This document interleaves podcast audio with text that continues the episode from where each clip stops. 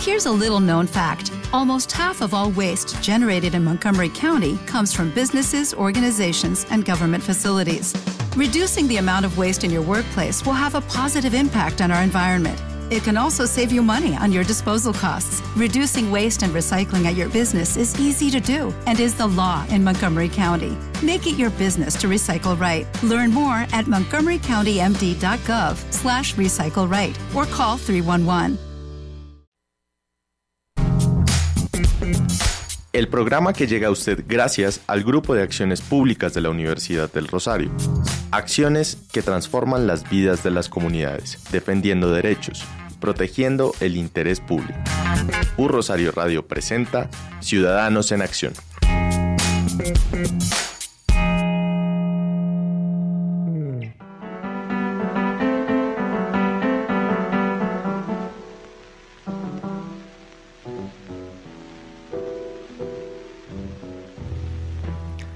Carmen Palencia, mujer colombiana y líder indígena que trabaja por proteger los derechos de los pueblos indígenas y especialmente los de las mujeres de estas comunidades. Angela Davis, mujer estadounidense que aboga por un feminismo que reconozca que la relación entre género y raza genera mayor vulnerabilidad en las mujeres afrodescendientes. Macha Foen In, mujer tailandesa, feminista homosexual, que lucha por la creación de políticas públicas medioambientales que protejan a la comunidad LGBTIQ.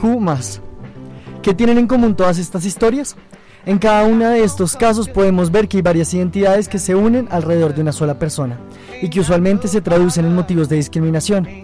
Un solo individuo pero con varios factores que le imponen grandes obstáculos para disfrutar efectivamente de sus derechos. Queridos ciberoyentes y compañeros de cabina, buenos días. Para mí es siempre un placer que nos acompañen en el podcast de Ciudadanos en Acción, especialmente con un tema que tanto me interesa como el de las discriminaciones interseccionales y su impacto en los derechos humanos. Buenos días, Teban, Pedri, queridos ciberoyentes. Eh, de nuevo, muy contenta de estar en cabina, emocionadísima por el tema que vamos a hablar hoy y bueno, esperando que de, de esta sesión de podcast resulten grandes preguntas, conclusiones e interrogantes. Así es, Isa, y qué mejor que contar con la excelente compañía de nuestro invitado especial del día de hoy, Andrés Felipe Martín Parada. Eh, Andrés es abogado de esta universidad, experto en temas de derechos humanos, derecho constitucional, derecho internacional y pues también tiene conocimiento en el tema que hoy vamos a abordar en nuestro episodio de hoy, que fue el que Esteban nos estaba comentando sobre la interseccionalidad en materia de discriminación. Bienvenido Andrés, eh, no sé si nos escuchas, ¿cómo estás? Bienvenido a Ciudadanos en Acción. Hola, muy buenas tardes, muy sí, buenas tardes a todos, y a todas y a todos. Eh, muchas gracias por, por, la introducción, por la presentación y sobre todo por la invitación nuevamente pues, de estar en este maravilloso programa, pues acompañándolos a ustedes en Ciudadanos en Acción y un saludo pues también a toda la mesa que los acompaña ya desde cabina. Muchas gracias a ti Andrés por acompañarnos en este espacio. Me gustaría empezar por contarles a nuestros ciberoyentes un poco más acerca de la experiencia de nuestro invitado. Andrés es magíster de la Universidad del Rosario con énfasis en justicia transicional y magíster de la Universidad Católica del Perú en Derechos Humanos. Actualmente es estudiante de doctorado y docente en la Universidad del Rosario y ha trabajado tanto en el sector público como privado y desde la investigación académica en temas de derechos humanos, derecho internacional humanitario y derecho constitucional como lo adelantaba Pedro. Y es por estos ciberoyentes que les aseguramos que contamos con la mejor compañía para hablar el tema que nos trae aquí hoy. La pregunta que se deben estar haciendo es a qué nos referimos por interseccionalidad. ¿Qué son las discriminaciones interseccionales? Y con estas preguntas quisiéramos darle, digamos, pie a Andrés para que nos cuente un poco y él explique a los ciberoyentes el contenido de estos conceptos. No sé, Andrés, si nos puedas ayudar con esto, por favor. Claro que sí. Eh, realmente cuando hablamos del, tema de discriminación interseccional hacemos referencia a un conjunto diverso, digamos, de componentes de desigualdad. Es una categoría, digamos, que se ha acuñado desde los sectores feministas desde los años 70, en donde se empezó a hablar de que, eh, sobre todo en el tema de mujeres, eh,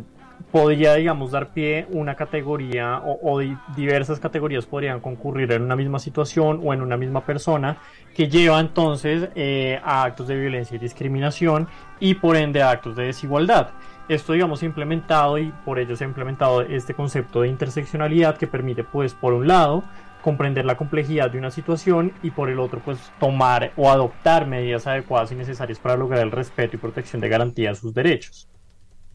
Bueno, y es que con esta aclaración del concepto que nos hace Andrés, y bueno, con la experiencia que ahorita nos va a relatar, es muy importante resaltar que la temática a tratar de discriminaciones interseccionales empieza por comprender pues que el fenómeno eh, como tal de la interseccionalidad, como lo, ya nos lo adelantaba Andrés, comprende un trato desigual basado básicamente en múltiples causas de discriminación que interactúan. Puede ser que sea un mismo acto que sea eh,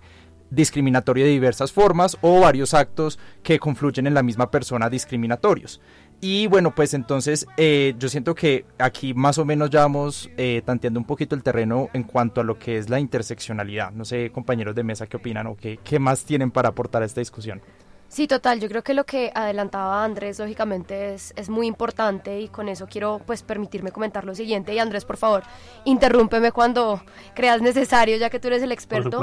Pero para entender la discriminación interseccional, entonces es crucial eh, tener en cuenta conceptos fundamentales vinculados, porque hay muchas series de conceptos eh, pues que se relacionan con la discriminación interseccional, ligados principalmente al desarrollo del principio de igualdad ante la ley y la prohibición de discriminación que también es propia de nuestra constitución. Y es una evolución, si queremos, constitucional legal que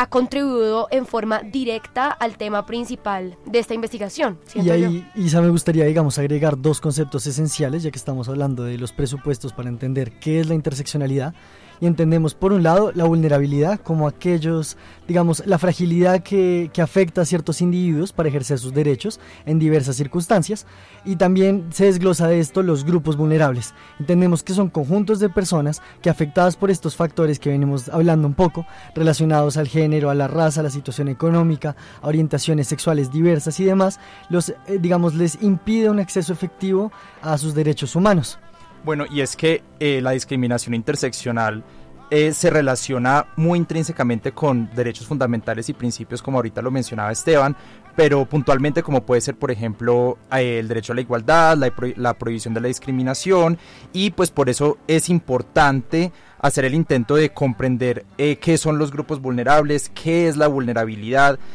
porque con esto es que nosotros podemos dar pie para entender el fenómeno de la discriminación interseccional.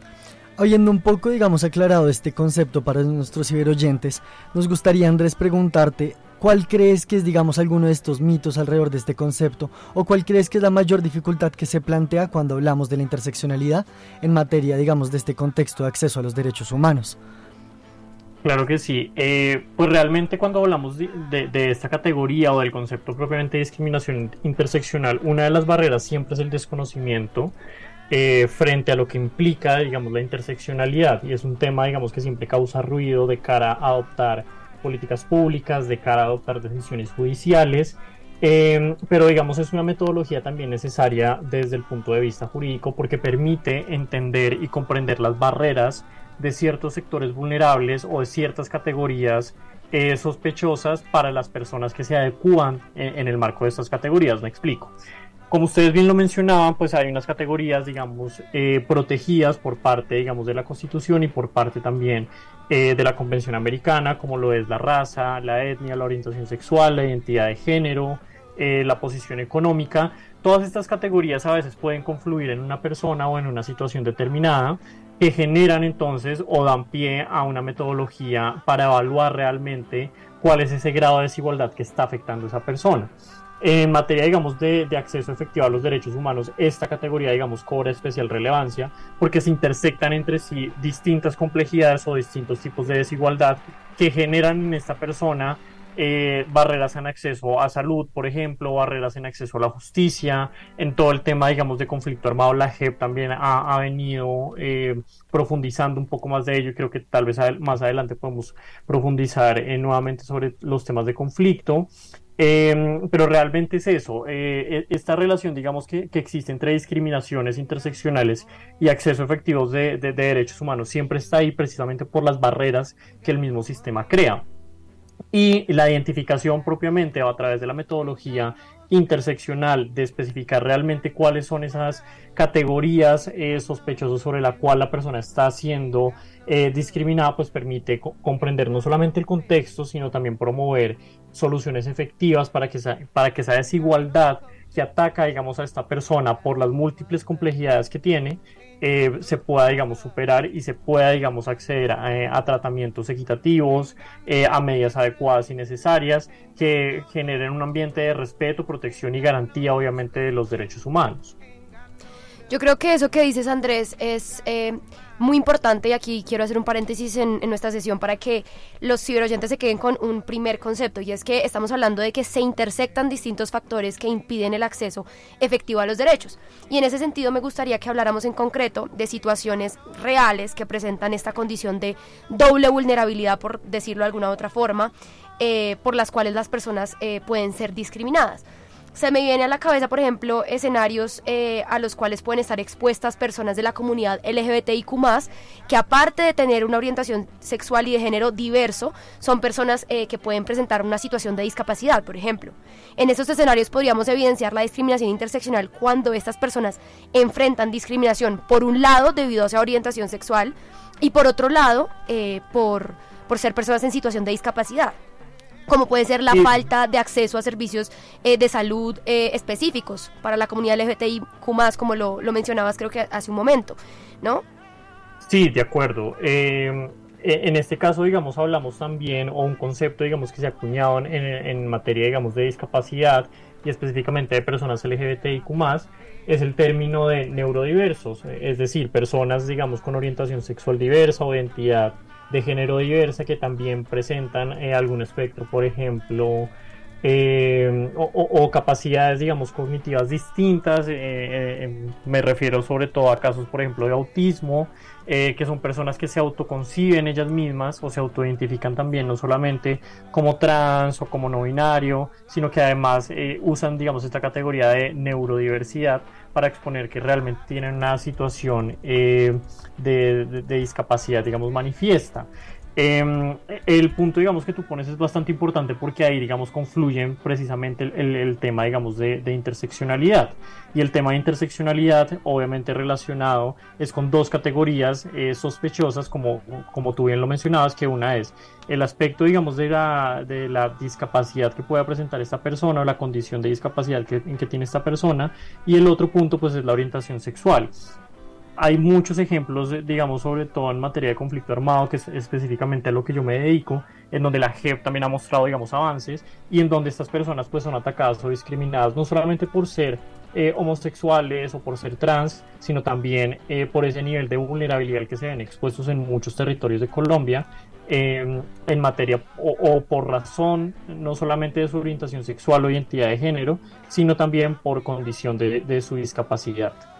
Bueno, y es que eh, me parece interesante que ahorita tú habías abordado eh, lo del el conflicto armado colombiano y yo siento que también ahorita, más adelante, teníamos nosotros pensado hacerte un par de preguntas sobre todo relacionadas con, con la Justicia Especial para la Paz, pero en este momento como para empezar a introducir un poco el tema, en el caso colombiano vemos que existen varios tipos de grupos sociales predominantes que son objeto de discriminaciones interseccionales, considerando pues la diversidad étnica y cultural del país, también pasando por la diversidad sexual y de género y pues todas estas categorías sospechosas que tú ya ahorita más o menos pues nos estabas enumerando. Entonces, en este sentido, eh, la discriminación interseccional puede ser relevante también en el contexto de la guerra y en el conflicto armado colombiano, porque obviamente estas categorías sospechosas no dejan de existir por el hecho de que estemos en, un conflicto armado, en una guerra por tanto tiempo, antes más, pues antes bien diría yo que se intensifican mucho más. Entonces aquí podrías contarnos Andrés un poco sobre como qué tipos de interseccionalidades se resaltan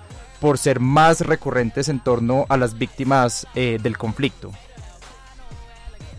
Sí, bueno, específicamente como tipos de interseccionalidad, ¿no? Pero te puedo dar, digamos, algunos ejemplos que contextualizan, digamos, esas categorías eh, y, son las categorías básicamente protegidas por el ordenamiento jurídico colombiano, desde el artículo 11, eh, que, consagra propiamente la, igualdad y el principio de no discriminación, como también pues, los artículos 1.1 eh, y 24 de la Convención Americana de Derechos Humanos. En estos, pues evidentemente se, establecen ciertas categorías que son protegidas o que, son, o que pueden ser sospechosas para determinar si hay o no discriminación. Entonces, eh, todo lo que tiene que ver con etnia, raza, eh, orientación sexual, identidad de género, posición económica, son estas, este tipo de categorías que se interseccionan en una situación en una persona en particular y que generan grados de desigualdad que los estados están llamados, digamos, a, eh, a, proteger. En el marco, digamos, del conflicto armado, esto se ve bajo el enfoque o, digamos, bajo la aplicación de enfoques diferenciales y de género en ciertas decisiones donde ya se ha tenido, por ejemplo, en el caso de falsos positivos, que personas con orientación sexual diversa han sido perseguidas por parte de la fuerza pública, específicamente en el caso, en el subcaso Casanare, por ejemplo. Este auto de, de, de determinación de hechos y conductas, pues reconoció precisamente ¿Necesitas ayuda? En O'Reilly Auto Parts te ayudamos. ¿Necesitas algún consejo? Te aconsejamos. Nuestros profesionales en autopartes están siempre disponibles para ayudarte a encontrar lo que necesites. Excelente servicio al cliente es solo una de las ventajas que ofrece O'Reilly Auto Parts. Los profesionales en autopartes. Oh, oh, oh, Auto Parts. Eh, esa interseccionalidad y esta problemática en torno eh, a estas personas, en torno a que la fuerza pública se aprovechaba de que como la persona era homosexual y tenía cierto grado de discapacidad o era un sujeto, digamos, factible que no iba a ser buscado por su familia en donde podrían reportar esa baja, esa baja, digamos, de esa persona como una baja en combate obviamente con todo lo que ya se está, eh, digamos, conociendo, lo que está conociendo el país actualmente. Entonces, eh, estas categorías realmente no es que se hable como de tipos, mm, realmente como de interseccionalidad, sino que hay unas categorías que permiten hablar de, esta, de, de la discriminación interseccional, que son categorías que están protegidas en el ordenamiento jurídico colombiano en nuestro país, pero que también la comunidad internacional las ha protegido. Eh, hay múltiples decisiones de ello eh, en la Corte Interamericana, en el sistema europeo, en el Tribunal eh, de Derechos Humanos de, Europa, pues también hay, hay decisiones y, y, mira que siempre se trata como de equiparar o universalizar este tipo de categorías, entendiendo, digamos, que hay unas discriminaciones de base muy profundas y están arraigadas casi que en nuestra sociedad. Y Andrés, ahora que mencionas, digamos, estas tipologías que tú bien resaltas, pues se denominan, digamos, en Colombia como categorías sospechosas, nos gustaría de pronto preguntarte si, pues desde tu perspectiva del derecho internacional, cómo se ha visto esta acogida por parte del derecho de estas tipologías, digamos, cómo se logra eh, que digamos en un ordenamiento jurídico nacional que uno llegue a ver en una constitución que este tipo de categorías se ven digamos plasmadas. Por ejemplo eh, hoy en día digamos aún hay un debate en algunos países sobre la, identidad de género. Digamos la identidad sexual ya, ya, se entiende más protegida pero la identidad de género sigue en lucha. Cómo digamos llevar estas categorías como tal a una protección jurídica efectiva pues mira, lo primero es eh, la identificación de las problemáticas, de las barreras que el mismo sistema ha, digamos, puesto a sectores vulnerables. Entonces, a sectores como personas afro en Colombia, eh, somos un país eminentemente racista, clasista todavía, muy arraigado, digamos, a, a, esta, digamos, educación que, hemos tenido también como país eh, que tiende a discriminar siempre lo diferente, todo aquello, digamos, que no corresponde a unos estereotipos o, no corresponde, digamos, a unos estándares sociales o a unos roles, porque mira que el mundo siempre eh, se ha construido bajo, bajo ciertos roles, ¿no? Eh, la mujer entonces que se sale por fuera del rol de mamá, de, buena esposa, entonces siempre es, la mala mujer, la, la, la mala, digamos, en, una, en una decisión versus que el hombre por ese patriarcado también como que no, no, se le mira. Entonces, en términos, digamos, de interseccionalidad, uno es la identificación propiamente de la problemática, dos, se requiere también un análisis contextual de las problemáticas, es decir, no podemos evaluar solamente lo étnico eh, y sesgándonos también de los temas de género, no podemos evaluar los temas de género sin identificar también el contexto de la zona en donde vive esa persona que está siendo discriminada por ser homosexual. Entonces, eh, eh, es necesario no solamente identificar los problemas que tienen las personas o la ciudadanía o los ciudadanos de a pie, sino que también hacer un análisis del contexto en donde se dan estos. A partir, digamos, de estas dos posiciones, pues eh, se puede, digamos, empezar a generar em, eh, desarrollos normativos y estos desarrollos normativos siguiendo también las escuelas sobre las cuales se cimenta digamos nuestro ordenamiento jurídico eh, que tiende digamos realmente a la positivización casi que del derecho pues es, el, crear el conjunto de normas y estándares internacionales y, esos estándares internacionales aterrizarlos al plano nacional con el fin de que se promueva no solamente la garantía y la protección de estos derechos, sino que también se regule y se creen, digamos, políticas públicas encaminadas a combatir, digamos, esos problemas de desigualdad social existentes y persistentes, producto pues también de una sociedad que sigue en, constante movimiento y que sigue a veces reproduciendo factores negativos hay, digamos, eh, y también Colombia, digamos, es muy multiversa también, pero hay, territorios que ya están mucho más avanzados en temas de identidad de género, en temas de orientación sexual, otros aún les cuesta más, son más conservadores y todo depende también de, de las posiciones políticas y de los gobiernos de turno que a veces pues lo político lastimosamente pues impacta también lo jurídico, ¿no? Siempre estamos ante este plano de como este tira y afloje de qué es lo que conviene, qué es lo que no, eh, entonces ahí, digamos, vemos y, respondiendo, digamos, eh, eventualmente tu pregunta, o particularmente, perdón, tu pregunta, uno, pues vuelvo y reitero, es la identificación de los problemas y las barreras que tienen las personas o los ciudadanos de a pie, y dos, em, un análisis del contexto. Con esto, pues ya se puede entonces que empezar a promover políticas públicas a partir de la positivización de ciertos derechos y a partir de la inclusión, pues, de ciertos debates que antes no se daban. No, y me encanta, digamos, y muchas gracias por esa intervención, porque siento que resume muy bien el tema, porque, digamos, para nuestros ciberoyentes de pronto no es tan claro cómo se llega a tener normas jurídicas, especialmente en materias así como de una u otra forma ligadas a los derechos humanos. Pareciera que hay una carta y que esta carta es inamovible, pero muestra muy bien, digamos, la, este, este proceso que tú nos planteas de identificar un problema y luego desde una perspectiva política del gobernante de turno, digamos, a los gobernantes van a buscar llevar esto a una protección jurídica efectiva y pues muchas gracias por esa intervención porque siento que aclara bastante este punto. Sí, total, siento que, que, con esta introducción eh, dimos varias, varios conceptos importantes, relevantes para el resto de nuestra sesión. Y en ese sentido, me gustaría que orientemos ahora un poco la conversación a la lucha como tal contra la erradicación de las discriminaciones interseccionales. Esto porque pues hay un problema subyacente que vale la pena analizarlo y es que en el campo de las políticas públicas, las políticas eh, de single issue se han caracterizado por conseguir avances eh, en la igualdad para los grupos sociales destinatarios, porque se focalizan en los problemas concretos de un grupo y de esta forma pues eh, lo incluyen en la estrategia eh, para enfocarse únicamente en un factor discriminatorio, omitiendo otras desigualdades existentes como, como ya mencionábamos al inicio de, la sesión. Así es, Isa, y yo quisiera hacer una pequeña anotación aquí, y es que eh, también, ahorita también nos lo, lo anticipa un poquito Andrés, pero en el plano internacional es donde, por decirlo así, se ha hecho mayor pugna para incluir una perspectiva interseccional.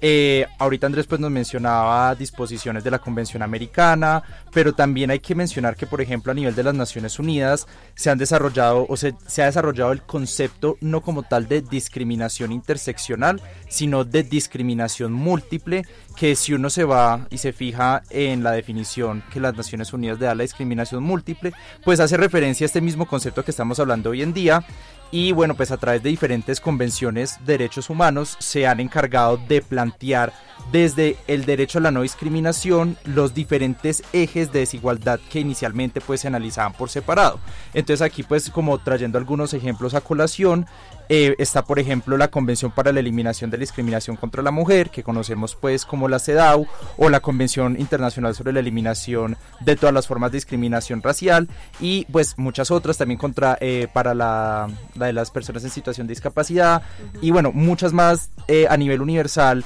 eh, abordan específicamente temas ligados a la intersección o al cruce de diferentes factores de vulnerabilidad. Porque si bien, por ejemplo, la CEDAW nos va a hablar de, de, las formas de discriminación contra la mujer y cómo deben ser eliminadas, pues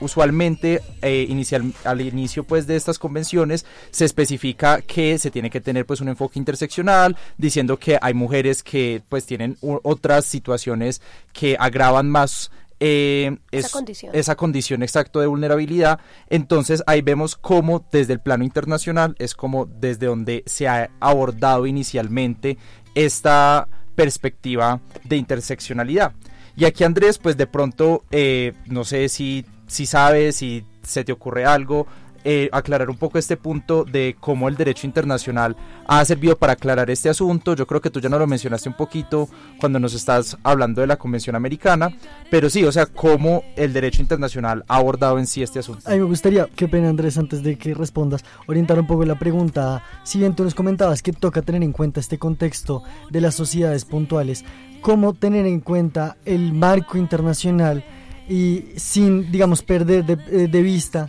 que a la hora de traer eso al ordenamiento nacional tenemos que considerar lo que está pasando en nuestro país y no podemos ceñirnos a un marco tan general que se plantea a veces desde el escenario internacional. Sí, pues el, escenario internacional realmente, o, o, digamos el derecho internacional público, pues parte sobre todo de esa soberanía o esa voluntad de los estados que tienen eh, al momento, digamos, de entrar a ratificar o firmar eh, un convenio o, bueno, en sí como un tratado internacional. En ese sentido, eh, la Convención Americana pues, de Derechos Humanos pues, responde precisamente a ese elemento, digamos, universal que se pretendía en las Américas en su momento, para tener, digamos, en la región eh, un marco eh, normativo, digamos, fuerte en materia de protección y derechos humanos y que permitiese también eh, la activación por parte de particulares del sistema interamericano. Entonces, por ello, pues se creó la comisión y en la comisión, pues el caso, digamos, puede saltar a corte, que ya es un mecanismo, digamos, jurisdiccional a nivel, digamos, de, de la región americana. En ese sentido, pues sí es importante, digamos, resaltar que este tipo de convenciones o tratados, pues siempre eh, parten de ese elemento, digamos, político de que los estados en sí las firmen o no. Sí es importante, digamos, tener en cuenta que estos convenios, estos tratados, pues se hacen, digamos, de una manera muy abstracta, muy general, precisamente con ese carácter de, de ser universal. Y eh, esto, digamos, sobre todo la Convención de Derechos Humanos pues brinda eh, ese elemento, digamos, eh, de generalidad y universalidad en el sentido de que brinda a los estados parte pues un marco mínimo de derechos que tienen que incorporar en su derecho interno. Ya la jurisprudencia propiamente de la Corte Interamericana de Derechos Humanos, pues es la que se ha encargado de reinterpretar eh, los derechos, es la que se ha encargado precisamente de decir cómo se debe entender el derecho a la igualdad, por ejemplo, en temas, por ejemplo, de identidad de género tenemos la opinión consultiva 24 eh, del Estado de Costa Rica, que si mal no recuerdo creo que es del 2018, y esta opinión, digamos, consultiva, pues también ha tenido unas implicaciones en nuestro derecho colombiano, eh, en el sentido, por ejemplo, eh,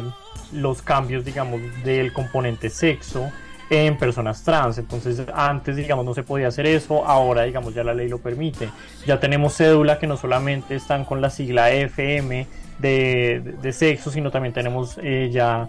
cédulas con NB personas no binarias o cédulas con la letra T de personas trans que se autoidentifican o se perciben, digamos, como tal, recordando, digamos, que la identidad de género, pues también es esa construcción social de que yo tenga también la autonomía y la independencia de identificarme como soy. Pues, digamos, volviendo eh, nuevamente eh, al tema, es importante tener en cuenta que si bien el, el, eh, digamos, el derecho internacional brinda una serie de lineamientos, casi brinda, digamos, un estándar mínimo que los estados deben acoger, pues los estados también en el marco de, sus prácticas culturales, sociales, pues también han ido desarrollando esto. Y es precisamente los casos que llegan ante la Corte Interamericana el que permite, digamos, evaluar qué tan grave es una situación, qué no, y cómo, digamos, los estados deben adaptarse también a ese marco internacional. Evidentemente, sí soy partidario de que los marcos internacionales pues tienen que ser generales, por ser, digamos, o por tener ese carácter vocacional de ser universales. Eh, y entre, digamos, más abstractos y más generales, pues dan una mayor, digamos, flexibilidad a los estados también de reinterpretación, pero también para los mismos organismos del sistema que permiten dar avances. Eh, en casos, pues, eh, en específico de personas LGBT, por ejemplo, el caso azul, Marín creo que es versus Perú, que es uno de los casos recientes donde se reconoce la violencia por prejuicio y donde se intersectan, digamos, distintas eh, formas o violencias. Eh, y tenemos otros muchos, el caso, por ejemplo, Duque versus Colombia también, que trata sobre temas LGBT, eh, que han dado, digamos, la pauta también, no solamente en el, en el caso, digamos, colombiano, de si el, el Estado colombiano está cumpliendo no sus obligaciones internacionales, sino que también eh, sirve, digamos, para efectos de interpretación de otros países que puedan tener políticas similares. Entonces, a nivel América, por ejemplo, nivel, en temas, por ejemplo, LGBT, se tiende sobre todo a que la región eh, tenga, por ejemplo, el matrimonio igualitario regulado, eh, que no seamos los únicos, sino que de verdad fortalezcamos nuestra región eh, a través también de, consensos, a través de incidencia política, porque realmente eh, cuando un país empieza, digamos, a quedar solo en el marco, digamos, de su, de su continente, en el marco, digamos, de su posición geográfica, pues se ve influenciado también por las decisiones externas. En materia LGBT, pues esto, digamos, tiende también a, a universalizarse, ¿no? Que los países que aún no tienen el matrimonio igualitario, por ejemplo, legalizado, regulado o permitido, eh, pues que tiendan, digamos, a esa variante y la Corte Interamericana, pues en evaluación de derechos de igualdad, de libertad, de conformación de familia, pues ha dado también unos, unas líneas bases sobre las cuales los estados construyen y sobre la Corte Interamericana de Derechos Humanos y la Comisión también construyen sobre esas, sobre esas situaciones, digamos, que pasan en, los países de la región.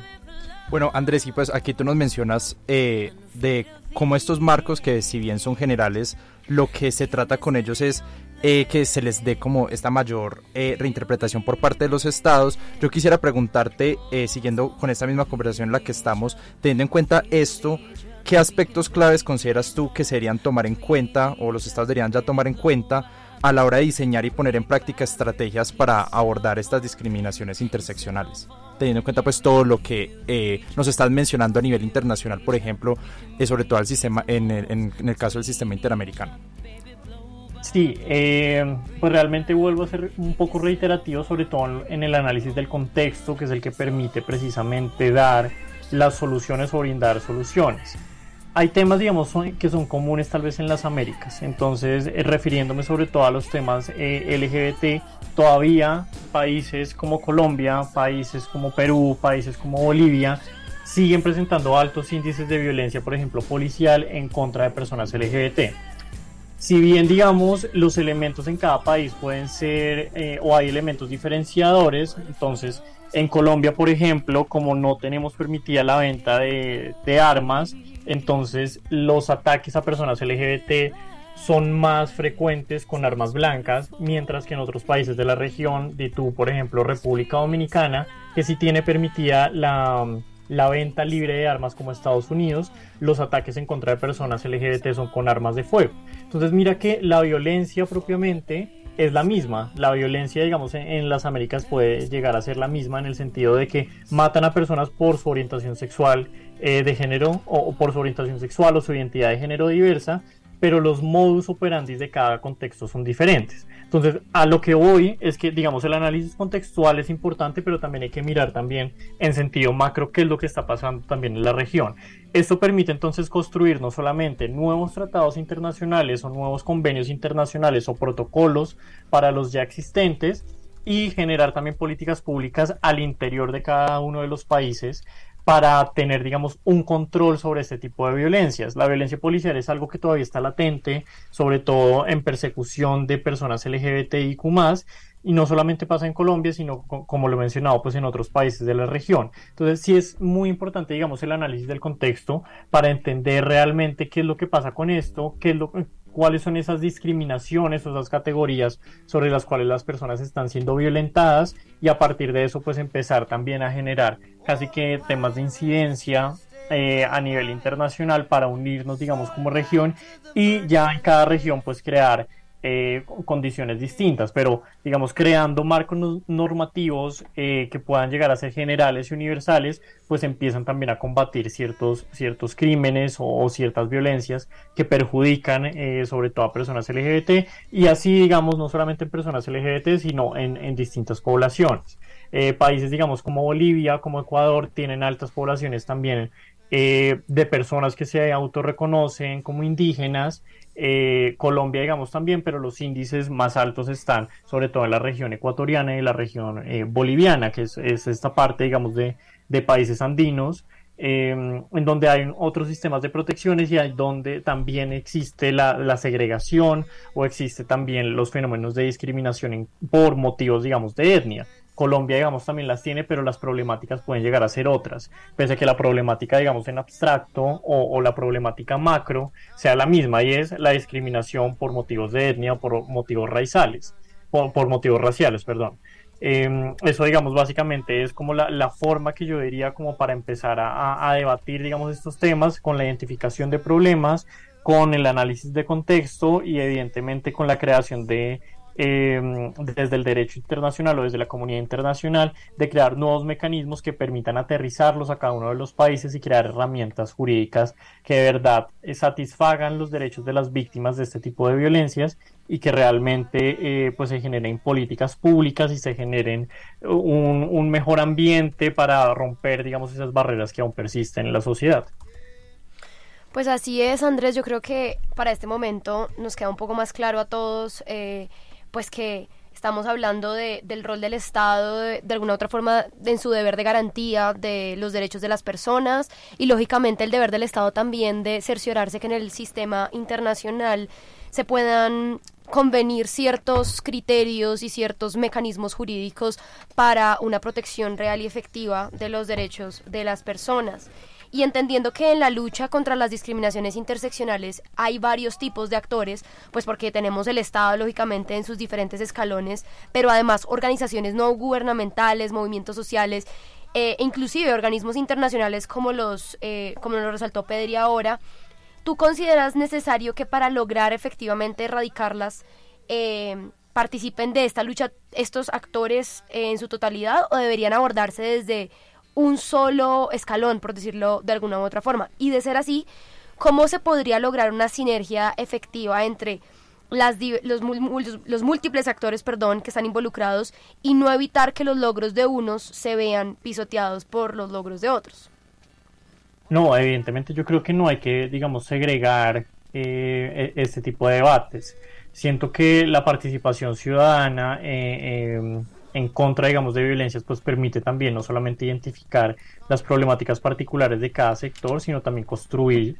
eh, alternativas o soluciones sobre esas problemáticas. Las problemáticas, por ejemplo, que tenemos en Bogotá son muy distintas a las que tienen distintas regiones del Pacífico, distintas eh, regiones del sur, por ejemplo, o, regiones, digamos, que pueden llegar a ser eh, menos urbanas y más rurales. Entonces e, es necesario, digamos, la participación de todos los ciudadanos, es necesario, digamos, la, la consolidación de ideas comunes, porque a través, digamos, del diálogo, del debate, es que se puedan llegar a incentivar o se crean nuevos mecanismos de protección. De nada nos sirve que estemos discutiendo en Bogotá los problemas que tenemos y, y dejemos de lado, por ejemplo, los problemas o, o, la discriminación o la discriminación interseccional de personas o mujeres, por ejemplo, que viven en el campo que tienen múltiples problemas también de violencia intrafamiliar en algunos casos, eh, han sido violentadas sexualmente eh, porque han vivido, convivido en zonas em, de, confrontación armada entre distintos actores, paramilitares, guerrillas, fuerza pública.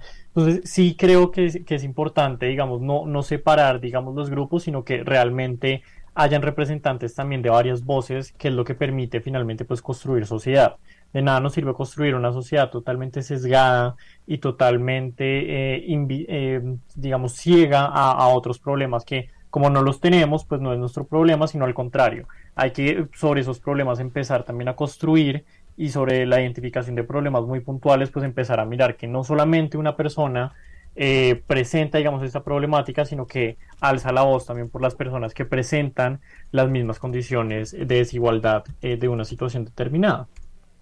Listo, eh, muchas gracias, digamos, por ese insumo que nos das a la construcción, digamos, de estas estrategias estatales. Y es que realmente tiene que haber un diálogo ciudadano para abordar estos temas de la discriminación interseccional. Digamos, reconocemos que en Colombia, especialmente desde la jurisprudencia, se han dado análisis, eh, digamos, constructivos en el, en el sentido de que en una, digamos, una sentencia de la Corte Constitucional tiene en cuenta intervenciones de diferentes sectores, no solo del sector privado, del sector público, sino también como tal de intervenciones que realizan los mismos ciudadanos. Y todo esto lleva a que digamos hayamos logrado como tú bien lo expresabas al comienzo, algunos conceptos que han venido surgiendo desde la doctrina, posteriormente han sido acuñados por la jurisprudencia para hablar de términos como la vulnerabilidad, los grupos vulnerables, los sujetos de especial protección constitucional y demás, que realmente muestra que los estados sí están teniendo en cuenta, especialmente en Colombia, en, este marco del Estado Social de Derecho, este, este diálogo intersectorial. Entonces, mm, sí, me parece. ¿No sí, sé, Isa? Dale. Sí, sí, no, yo, yo creo que aquí quiero, antes de, de dar otro punto, eh, rescatar algo de lo que decía Andrés, y es que en el papel podemos estar muy bien, si se quiere, o podemos encontrar muchos mecanismos de protección efectiva y, digamos, de... mm, de escenarios en donde se tratan estos temas de interseccionalidad y en específico de la discriminación múltiple, la discriminación interseccional, como queramos llamarla, pero al final yo creo que es, es supremamente importante eh, el llamado a la colectividad, a la sociedad, para, pues, para avanzar, no solamente como, como sociedad, sino que el Estado también haga un avance importante. Y hablando de esos avances estatales entendiendo que uno de tus enfoques, eh, Andrés, eh, desde tu experiencia laboral e investigativa, pues se ha enfocado en el estudio de las víctimas del conflicto armado y de la interseccionalidad que existe con factores como una orientación, una orientación sexual diversa, perdón, ¿Cómo considerarías que se diferencia particularmente la experiencia social de estos grupos? ¿Qué características podrías resaltar de las situaciones de discriminación a las que se ven sometidos y sometidas? Sometidos. Sí, pues recordemos que eh, sí, las víctimas, digamos, del conflicto armado, pues son personas que han estado casi que alejadas de la institucionalidad propia o de la protección que supuestamente brinda la institucionalidad del Estado. Mm, me refiero específicamente sobre todo, digamos, al caso 03, eh, al caso 03, digamos, de la JEP, en donde ustedes saben pues que se están investigando y juzgando a los máximos responsables de los mal llamados falsos positivos. En estos autos de determinación de hechos y conductas, en el subcaso, porque digamos es un caso, digamos, que está priorizado en ciertas regiones, entonces tenemos el subcaso Casanare, el subcaso Norte de Santander, el subcaso Costa Caribe, eh, esta fragmentación, digamos, permite ver también a través de enfoques diferenciales y de género eh, y a través de enfoques interseccionales que son personas que también dependiendo de las regiones han sufrido o no ciertas violencias o no. Entonces, digamos, en el subcaso Casanare se reconoce sobre todo los enfoques étnicos e interseccionales, acuñando de que hay personas, por ejemplo, que por ser indígenas eh, fueron violentadas por parte de la fuerza pública. Y fíjense que es irónico porque realmente eh, la fuerza pública presentaba como base en combate a civiles que supuestamente el orden jurídico, el orden constitucional de nuestro Estado Social de Derecho impone la obligación a estos de protegernos de, de todo tipo, digamos, de, de violencias, porque ellos son finalmente la representación viva del Estado.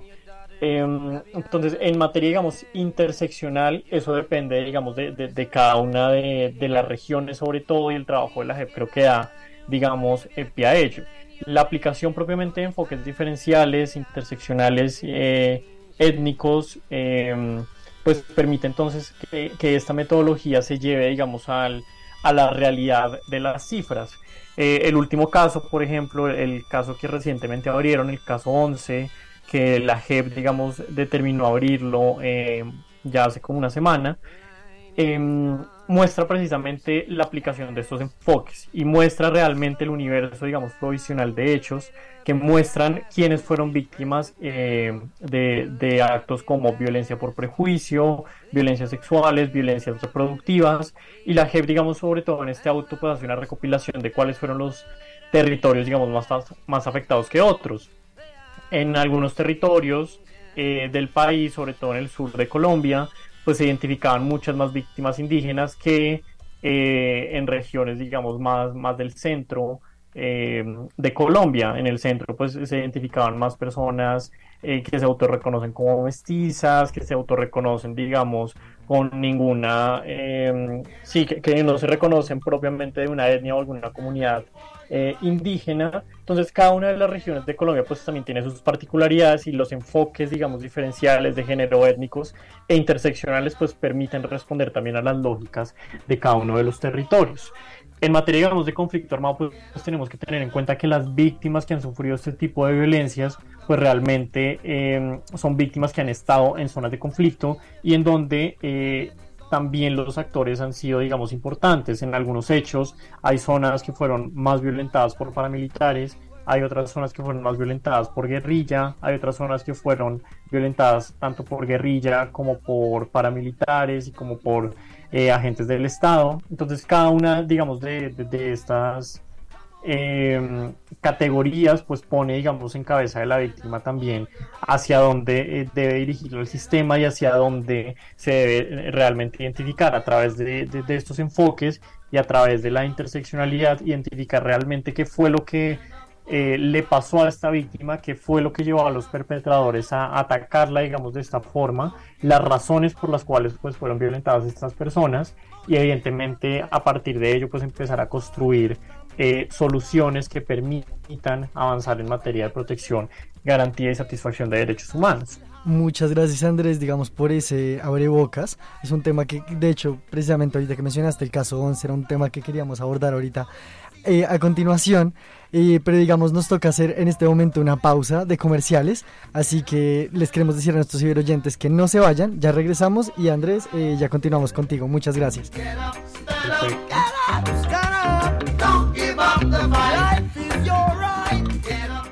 Ciudadanos en Acción, programa del Grupo de Acciones Públicas GAP.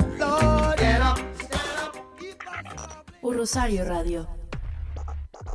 Siempre conectados a través de tus sentidos.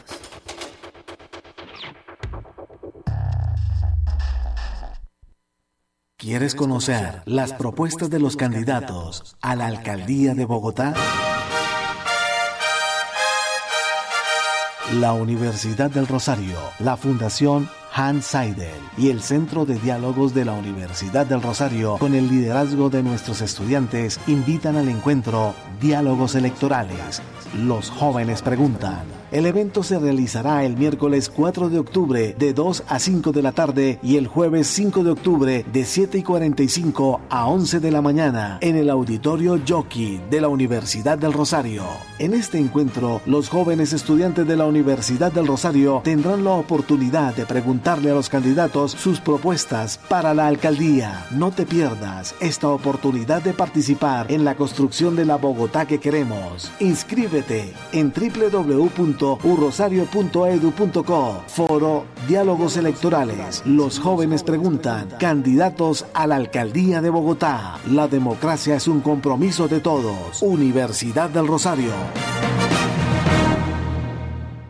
Cuida su piel y protege la tuya. Observa tus lunares, analiza si son diferentes, fíjate si sus bordes son irregulares, detecta si cambian de color y forma o si presentan picor o sangrado. Juntos prevenimos el cáncer de piel. Aprende más sobre cómo examinar los lunares y hazlo una vez al mes en www.ligacancercolombia.org. Un mensaje de la Liga Colombiana contra el Cáncer y sus seccionales y capítulos. Apoya la red de radio universitaria de Colombia. Miradas RCN, un espacio entre RCN Radio y la Universidad del Rosario para divulgar las investigaciones y pensamiento de nuestros profesores. Ahora a través de U Rosario Radio, todos los viernes, sábados y domingos a las 10 de la mañana. Los esperamos.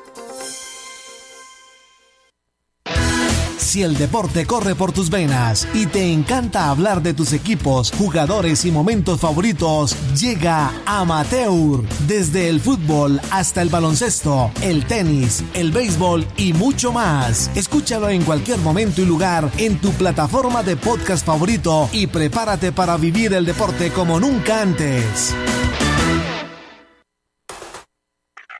Rosario Radio. Siempre conectados a través de tus sentidos. Ciudadanos en Acción, programa del Grupo de Acciones Públicas GAP.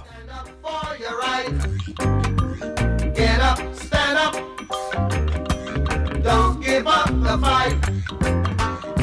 Preacher man, on Y estamos de vuelta aquí en Ciudadanos en Acción, el podcast del Grupo de Acciones Públicas de la Universidad del Rosario.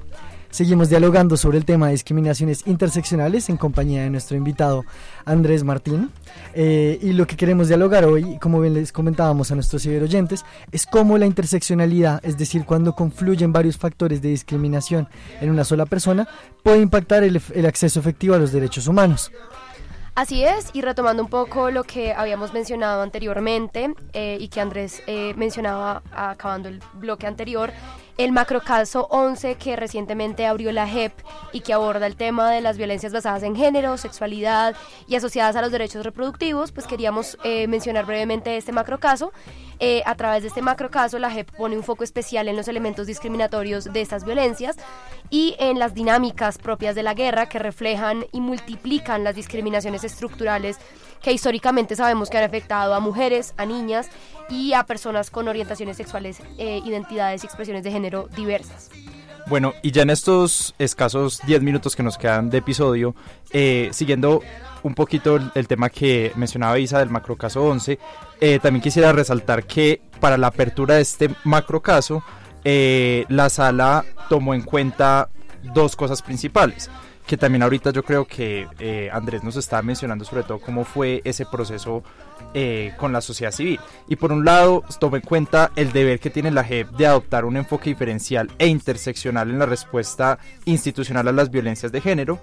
Eh, que también ahorita pues vimos como también esta interseccionalidad se ha visto en otros casos, como en el macrocaso 3, y por otro lado también se tomó en cuenta las observaciones, consideraciones y propuestas presentadas por las víctimas, la sociedad civil, pero especialmente por las organizaciones que trabajan en defensa de los derechos de las mujeres y de las personas lesbianas, gay, transgénero, queer y no binarias, sobre la necesidad e importancia de un macrocaso que investigara específicamente estas conductas. Eh, para que así pues no fuera eh, que se abordara de pronto de una forma secundaria como en unos casos se llegó o pues ha llegado a abordar que también está muy bien porque sigue siendo interseccional sino que aquí ya va un poco más puntual. Entonces eh, Andrés aquí yo te quisiera preguntar brevemente en materia de estos temas de violencia pues un insumo siempre muy importante viene siendo la prueba y sabiendo la complejidad que tiene respecto a este tipo de delitos eh, sexuales, eh, podemos considerar que la JEP, eh, como pues como la, la JEP ha abordado em, este, esto pues en sus casos. Digamos que ahí yo no sé si, si, si quedó del todo clara la pregunta, pero digamos, sabemos que en este macro caso el tema de la carga de la prueba y el tema procesal va a ser pues de gran complejidad porque se trata de delitos sexuales. Entonces, ¿Cómo crees tú, Andrés, que podríamos em, considerar que la JEP va a abordar este caso y que los jueces lo tengan en cuenta futuro cuando veamos de pronto pruebas que no, pues, que sean difíciles de, alguna otra forma de, adquirir? Sí, pues digamos, frente a esta pregunta hay varias, hay varias precisiones que, quiero, digamos, acotar. Uno, eh, pues que ya la JEP, digamos, ha venido haciendo un trabajo eh, de cara, digamos, a reconocer violencias sexuales y violencias por prejuicio, sobre todo violencias por prejuicio en temas eh, de personas o víctimas LGBT que han sido precisamente perseguidas, hostigadas eh, y asesinadas producto de sus eh, orientaciones sexuales e identidades de género diversas. Em, y dos, que realmente puedes hablar ahorita de cómo, digamos, cómo, lo va a hacer la JEP o cómo va a encasillar estos delitos con las pocas pruebas que tal vez el, el auto 011 pues dice tener. Eh, e, e, es realmente, digamos, complejo y difícil de, de responder. Sin embargo, pues acá tenemos que tener en cuenta que la justicia, digamos, transicional opera, digamos, bajo unas ópticas muy distintas a la justicia penal ordinaria, por ejemplo, en donde se persigue uno a uno cada uno de los infractores y se consiguen las pruebas necesarias para imputar, pues, los delitos que el fiscal o, la situación propiamente pues se requieran, digamos, em, o, sean, digamos, contraproducentes, no, sino que sean convincentes para el delito que se quiere, digamos, eh, judicializar. En materia de la JEP, pues evidentemente como estamos hablando de una justicia transicional, los marcos, digamos, probatorios pueden llegar a ser más flexibles, pero acá también empieza también todo el tema de casi que de negociar con las personas que se van a imputar. ¿Esto por qué? Porque como opera el sistema realmente, eh, la autodeterminación de hechos y conductas ha demostrado pues que los, los, las personas que se identifican allí personalmente pues aceptan o no responsabilidad el beneficio propiamente de las personas que acepten responsabilidad, pues evidentemente va a ser mucho mejor de las personas que no acepten y que estén acogidas a la JEP. Entonces, en materia de violencias sexuales y en, todo lo que tiene que ver con violencia reproductiva o todas las violencias básicamente que enmarca, digamos, el macrocaso 11, pues van a tener precisamente esa complejidad. ¿Hasta qué punto los actores, tanto Fuerza Pública como FARC, van a reconocer responsabilidad por este tipo de hechos? Van a ser conscientes de que realmente el, tener, digamos, políticas casi que naturalizadas dentro de su propia institución, como el hecho de perseguir personas homosexuales o violentar los cuerpos de las mujeres accediéndolas carnalmente, em, eran estrategias también de guerra permitidas. ¿Hasta qué punto, digamos, vamos a tener por parte, digamos, de, los actores armados el reconocimiento expreso? Otro de los, de, los puntos, digamos, que se pone acá de presente, sobre todo en el caso 11, es esa particularidad que tiene de reconocer que muchos de los actos de las violencias de las que va a tratar este caso fueron perpetrados por paramilitares. Entonces, ¿hasta qué punto realmente la JEP va a seguir, digamos, cerrando la competencia paramilitares sabiendo que hay muchísimos casos que pueden quedar eh, en la impunidad, eh, sobre todo por esa competencia personal que tiene la jurisdicción, ¿no? Entonces, eh, es realmente, digamos, complejo el tema de cómo lo va a hacer o no. Evidentemente, pues la JEP, que es lo que está persiguiendo, pues crímenes internacionales. En temas de violencia por prejuicio, pues ya se tiene, digamos, algunos rasgos de eh, de que se pueden castigar como crímenes por persecución por motivos de género o orientación sexual diversa, que es algo, digamos, que reconoce o las categorías de género y orientación sexual, pues son categorías que protege el Estatuto de Roma y que pueden llegar a ser, digamos, una solución para que la gente pueda perseguir y judicializar estas, estas posiciones pero igualmente si las persiga y las judicialice, pues el, verdadero reto va a ser que estas personas acepten realmente que se cometieron estos hechos de la forma en que lo está haciendo la JEP. En el caso 011, pues evidentemente se habla sobre todo de esta violencia estructural, de esta forma, digamos, de, ver la masculinidad como la masculinidad del héroe que está siendo vencedor y a partir de eso, pues construir también eh, un ambiente que fue totalmente hostil tanto con las mujeres como con las personas eh, LGBTIQ+. El auto, sin embargo, pues sí da unos, unos avances y sí se entrada, como hasta el momento tenemos unas cifras, pero no son todas, hay mucha invisibilización todavía, muchas personas pues eh, en veredas, en, eh, en, ciudades, digamos, por fuera de, de Bogotá, pues todavía temen, sus vidas, temen por sus vidas y no reconocen o al menos no dicen en las cifras hasta en las cifras oficiales que son personas homosexuales, que son personas gays, que son personas trans, porque evidentemente esto les genera también un ambiente de protección el omitir ante una autoridad estatal que son de determinada forma o, que son ellos, ellos mismos eh, personas LGBT. Entonces, las cifras, digamos, realmente son invisibilizadas. El mayor reto, digamos, de este, de este macrocaso primero va a ser pues las cifras con las que se cuente y las cifras que puedan llegar a, aportar las organizaciones de la sociedad civil, que tampoco es que tengan pues eh, todas las cifras eh, que se tienen como en otros casos de falsos positivos. Em, pero pues sí hay un dato, digamos, eh, cuantitativo bastante importante y es que realmente estos hechos pasaron. Pero vuelvo y reitero, la problemática acá también va a ser que estas personas acepten que realmente cometieron. Eh, este tipo de crímenes y este tipo de crímenes que realmente se pueden ver más como crímenes de lesa humanidad que como crímenes de guerra en ciertas en ciertos casos. Y bueno dependiendo también como como impute responsabilidad o como indique responsabilidad la JEP em, porque realmente al menos digamos de guerrilleros eh, es más fácil que ellos acepten crímenes de guerra que crímenes que tengan que ver con violencia sexual por ejemplo. Ellos no quieren ser criminales o no quieren ser no quieren pasar a la historia tampoco como criminales que violentaron sexualmente a mujeres o, sexualmente a personas LGBT. Entonces ahí también están las complejidades propias del sistema y en el caso 011 pues, pues, evidentemente las complejidades están en cuanto a cifras, en cuanto a invisibilización de estas violencias y en cuanto a cómo se va a encasillar más adelante y de qué forma vamos a hacer o, de qué forma mejor dicho va a ser la JEP eh, aceptar que, que estas personas acepten realmente este tipo de violencias. Muy interesante, Andrés, todo lo que nos cuentas alrededor del caso, de este nuevo caso que surge en la JEP y digamos todas las complejidades que tiene en asuntos de abordajes de la interseccionalidad.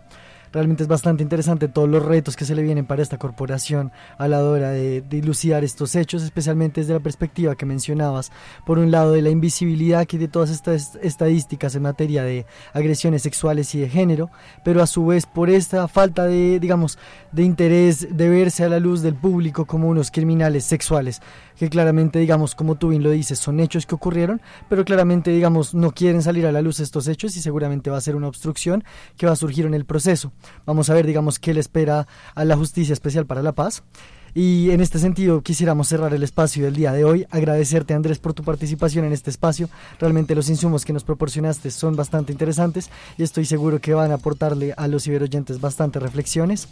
Eh, a mis compañeros de cabina agradecerles, a Nelson que nos acompañó desde, desde todo el manejo técnico del podcast, a Daniela desde producción, también los invitamos, a Daniela Yepes desde producción, discúlpenme, y también quisiéramos invitarlos a seguirnos en nuestras redes sociales de Rosario y las nuestras eh, del Grupo de Acciones Públicas, nos encontrarán en Instagram y en Twitter y recordarles que cada martes encontrarán una pequeña trivia en nuestro Instagram hecha para ustedes.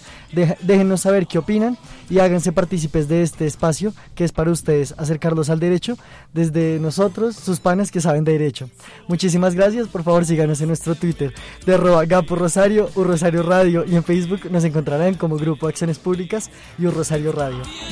Buena tarde.